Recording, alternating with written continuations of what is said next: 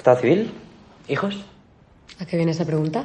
Bueno, queremos asegurarnos de que no vas a quedarte embarazada y a pedir una baja por maternidad. Sería eso un inconveniente. Francamente, con los tiempos que corren no nos podemos dedicar a hacer de ONG, así que casada, hijos. En el currículum tiene todo lo que necesitas saber. Con el paro que hay y lo difícil que es tener empleo, la actitud no es la más adecuada. El mobbing o el acoso y hostigamiento laboral es un tipo de violencia que ha estado presente por muchos años, pero no se le ha dado la importancia suficiente para evitarlo y eliminarlo. Desgraciadamente, muchas mexicanas viven con este tipo de violencia en sus trabajos, ya que se han convertido en el soporte económico de gran parte de las familias mexicanas, por lo que su intención al mundo laboral ha generado que esta violencia también se pueda percibir como una violencia de género. En esta ocasión, hemos desarrollado un episodio dedicado a tratar el tema del acoso y el hostigamiento laboral. Te invitamos a que te quedes con nosotras para conocer qué tipo de violencia es, cómo se percibe, cuáles son sus afectaciones en la víctima, cómo denunciar y cuáles son las legislaciones contra el acoso y el hostigamiento laboral en México. Te damos la bienvenida a un episodio más de Feminismo para No Feministas por Gema Joven.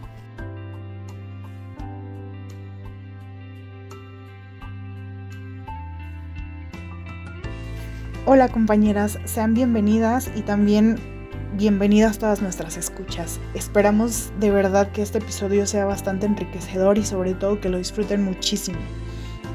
Como bien ya nos mencionaba Abril hace unos instantes, en esta ocasión nos enfocaremos en el tema del acoso y el hostigamiento laboral. Y por ello me gustaría empezar dando algunas definiciones para que todas estemos en la misma sintonía y sepamos a qué nos referimos principalmente cuando hablamos sobre este tema.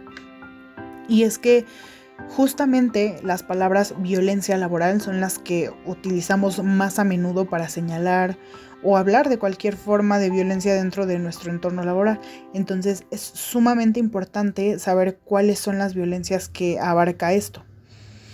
Y de acuerdo con el Tribunal Federal de Justicia Fiscal y Administrativa, la violencia laboral va a ser una forma de abuso de poder cuya finalidad va a ser la de excluir, aislar o someter a la otra persona y se manifiesta mediante agresiones físicas, verbales, acoso sexual, hostigamiento laboral y violencia psicológica. En este contexto me gustaría abordar algunos resultados de los últimos años de algunas encuestas mundiales sobre las condiciones de trabajo que han demostrado un porcentaje bastante elevado de mujeres con problemas de salud relacionados más con factores psicológicos que con causas físicas. Y justo, de acuerdo con otra encuesta mexicana, que es la encuesta nacional sobre la dinámica de las relaciones en los hogares, pues también nos señalan que al menos 7.9 millones de mujeres han vivido violencia en el trabajo, siendo este tipo de violencia pues una práctica más de las conductas machistas en contra de las mujeres que tenemos que sufrir ahora en nuestro entorno laboral. Como ya lo mencionó Mayra, la violencia laboral tiene diferentes manifestaciones y una de estas es el acoso laboral, el cual es muy común en el ámbito laboral y por ello resulta fundamental conocer este término. Como señala la Organización Mundial de la Salud, el acoso laboral puede ser entendido como el comportamiento agresivo de uno o más miembros de un equipo de trabajo hacia otro individuo de dicho equipo, con el objetivo de producir miedo, desprecio o depresión en el trabajador o trabajadora y bueno, pues esto se llega a dar muy comúnmente hasta que la víctima renuncie o sea despedida. Por otra parte, el inciso segundo del artículo 2 del Código de Trabajo señala que el acoso laboral es toda conducta que constituya agresión u hostigamiento reiterados, ejercida por uno o más trabajadores en contra de otro u otros trabajadores, por cualquier medio, que tenga como resultado para él o los afectados un maltrato o humillación o bien que amenace o perjudique su situación laboral u oportunidades de empleo. Los casos de acoso laboral se dan principalmente a través de burlas o insultos, bromas pesadas, exclusión y aislamiento, humillaciones o exceso de trabajo. Gracias compañeras. Adentrándonos más a los tipos de acoso laboral, nos encontramos con unas cuantas variables. Primero, tenemos la horizontal. Esta se da entre personas del mismo nivel jerárquico, es decir, que suelen ser compañeros o compañeras. Es habitual que el problema radique en causas personales y es decir, que no tiene ningún, nada que ver con el trabajo. La vertical descendiente es el acoso que aplica un superior sobre alguien que está a sus órdenes. Esto resulta más difícil de denunciar, puesto que la víctima ha de rendirle cuentas a quien pues así se comporta, comporta y no le resulta nada fácil manejarlo. El vertical ascendente es lo contrario. Este caso es cuando un trabajador acosa a un superior. El burnout es lo que se conoce como el síndrome de estar quemado en el trabajo. Cuando las empresas no se preocupan de que el trabajador esté motivado y acaba quemado, es decir, exhausto. El acoso sexual es una conducta no deseada de naturaleza sexual en el lugar del trabajo, que hace que la persona se sienta ofendida, humillada y también intimidada. La violencia física es cualquier acto que puede ser perpetuada desde la autoridad. Un jefe que agrede físicamente o lleve a cabo una agresión verbal, pues vía insultos o de otras formas despectivas a un subordinado o compañero o compañera, es un claro indicio de acoso laboral. El bore out es cuando el trabajador se aburre justamente porque lo apartan de sus tareas o lo dejan en un rincón sin nada que hacer. Bueno, algunas conductas de acoso laboral son, por ejemplo, el maltrato, que puede ser como decir violencias que ponen en juego la integridad eh, física o moral la persecución laboral es una estrategia de la empresa para que la persona termine su contrato de manera voluntaria y pues se quita de la responsabilidad de correr a alguien. El entorpecimiento laboral implica obstacularizar el cumplimiento de los labores de la persona para perjudicarla y hacer quedar mal a esta persona ante sus superiores.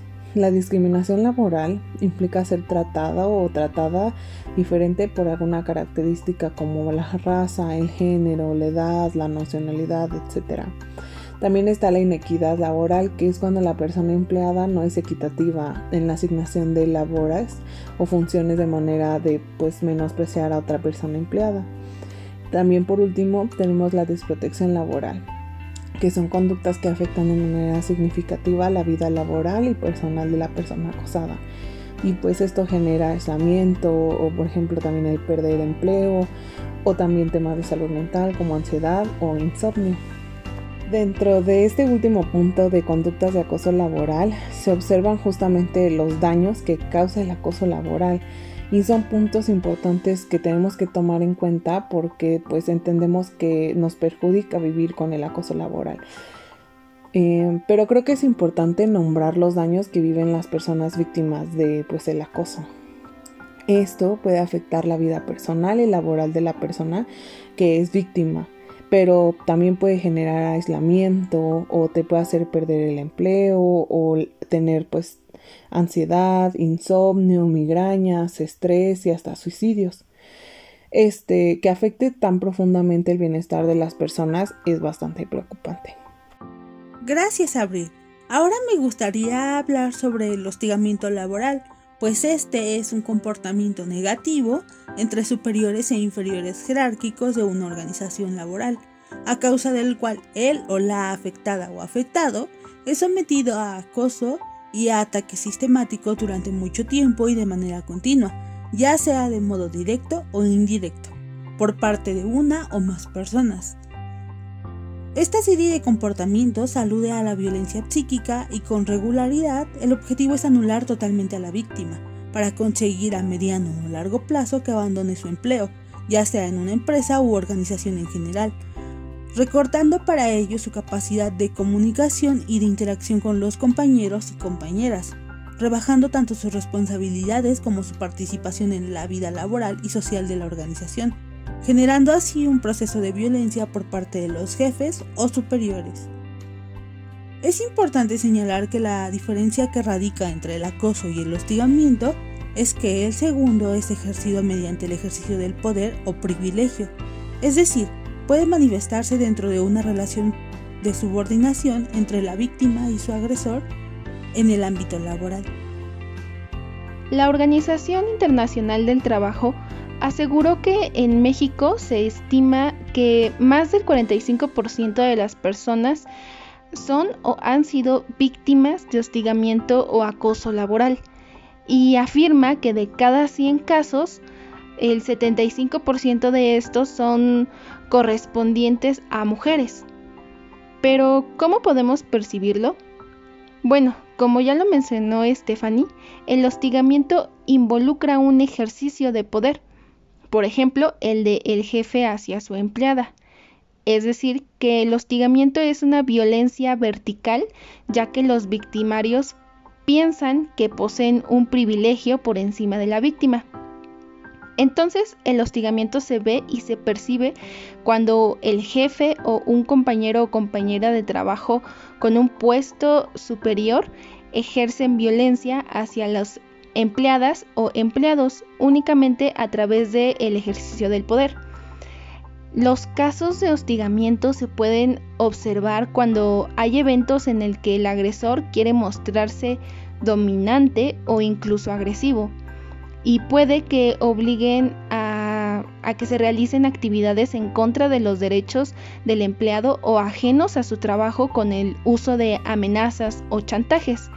También se puede ejercer humillación y críticas, incluso el que no les puedas dirigir la palabra por ser inferior a ellos, entre comillas inferior, eso es un caso de cómo se ve el hostigamiento laboral. Justo como lo señalas, Brenda, el acoso y el hostigamiento laboral es un tipo de violencia que afecta más a las mujeres. Esto se da porque dicha actividad en sí misma es un ejercicio de poder en un contexto sociocultural en el que, lastimosamente, las mujeres son vistas como débiles e inferiores.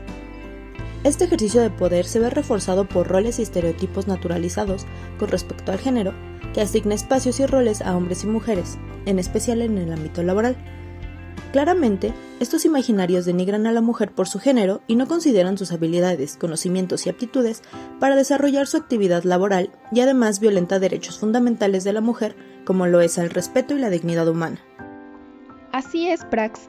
Por ello, la Organización Internacional del Trabajo propone su propia definición del acoso laboral, como la acción verbal o psicológica de índole sistemática repetida o persistente por la que en el lugar del trabajo o en conexión con el trabajo una persona o un grupo de personas hieren a una víctima, la humillan, ofenden o adrementa.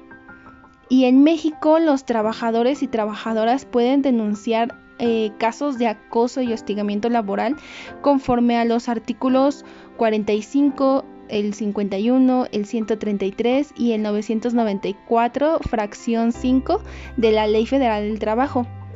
Además, se ha trabajado en la norma NOM 035 STPS 2018 que refiere a los factores de riesgo psicosocial en el trabajo, así como los protocolos de actuación en los casos de acoso y hostigamiento laboral.